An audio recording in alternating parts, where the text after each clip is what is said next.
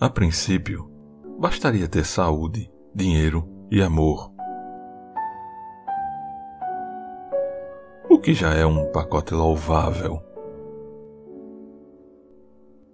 Mas nossos desejos são ainda mais complexos.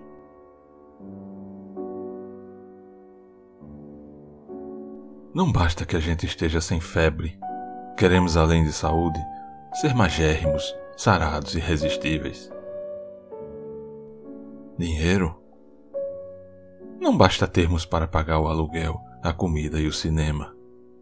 Queremos a piscina olímpica e uma temporada no espaço cinco estrelas. E quanto ao amor? Ah, o amor.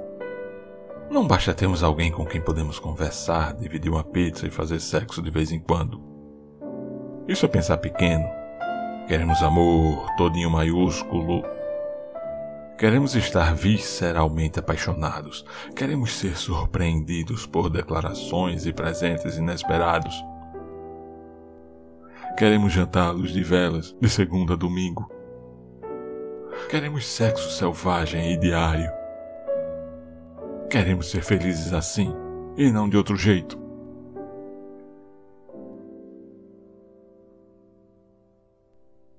É o que dá a ver tanta televisão. Simplesmente esquecemos-nos de tentar ser felizes de uma forma mais realista.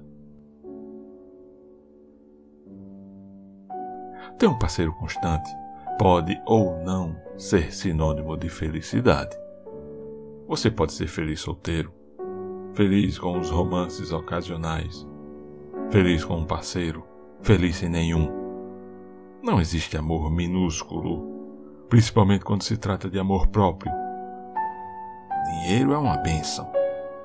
Quem tem precisa aproveitá-lo, gastá-lo, usufruí-lo. Não perder tempo juntando, juntando, juntando apenas o suficiente para se sentir seguro, mas não aprisionado.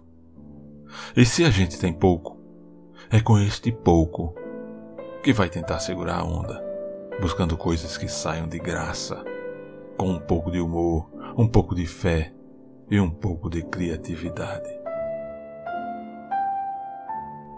Ser feliz de uma forma realista é fazer o possível e aceitar o improvável fazer exercícios sem almejar passarelas, trabalhar sem almejar o estrelato, amar sem almejar o eterno.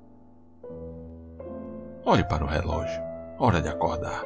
É importante pensar-se ao extremo, buscar lá dentro o que nos mobiliza, instiga e conduz, mas sem exigir-se desumanamente. A vida não é um jogo, onde só quem testa seus limites é que leva o prêmio. Não sejamos vítimas ingênuas dessa tal competitividade. Se a meta está alta demais, reduza-a. Se você não está de acordo com as regras, demita-se. Invente seu próprio jogo. Faça o que for necessário para ser feliz. Mas não se esqueça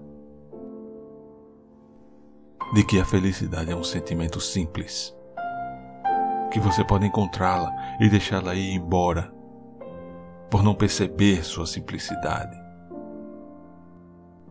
Ela transmite paz e não sentimentos fortes, que nos atormenta e provoca inquietude no nosso coração. Isso pode ser alegria, paixão, entusiasmo, mas não felicidade.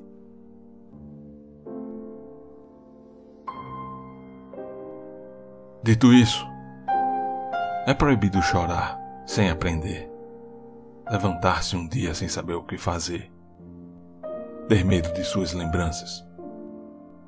É proibido não rir dos problemas, não lutar pelo que se quer, abandonar tudo por medo, não transformar sonhos em realidade. É proibido não demonstrar amor, fazer com que alguém pague, por tuas dúvidas e mau humor. É proibido deixar os amigos, não tentar compreender o que viveram juntos. Chamá-los somente quando necessita deles. É proibido não ser você mesmo diante das pessoas, fingir que elas não te importam. Ser gentil, só para que se lembrem de você. Esquecer aqueles que gostam de você. É proibido não fazer as coisas por si mesmo. Não crer em Deus e fazer seu destino. Ter medo da vida e de seus compromissos. Não viver cada dia como se fosse um último suspiro. É proibido sentir saudades de alguém sem se alegrar. Esquecer seus olhos, seu sorriso. Só porque seus caminhos se desencontraram. Esquecer seu passado e apagá-lo com seu presente.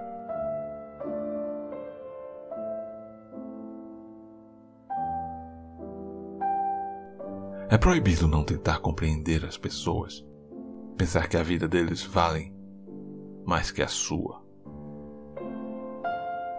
Não saber que cada um tem seu caminho e sua sorte. É proibido não criar sua história. Deixar de dar graças a Deus por sua vida. Não tem um momento para quem necessita de você. Não compreender que o que a vida te dá também te tira. É proibido não buscar a felicidade, não viver sua vida com uma atitude positiva, não pensar que podemos ser melhores, não sentir que sem você este mundo não seria igual.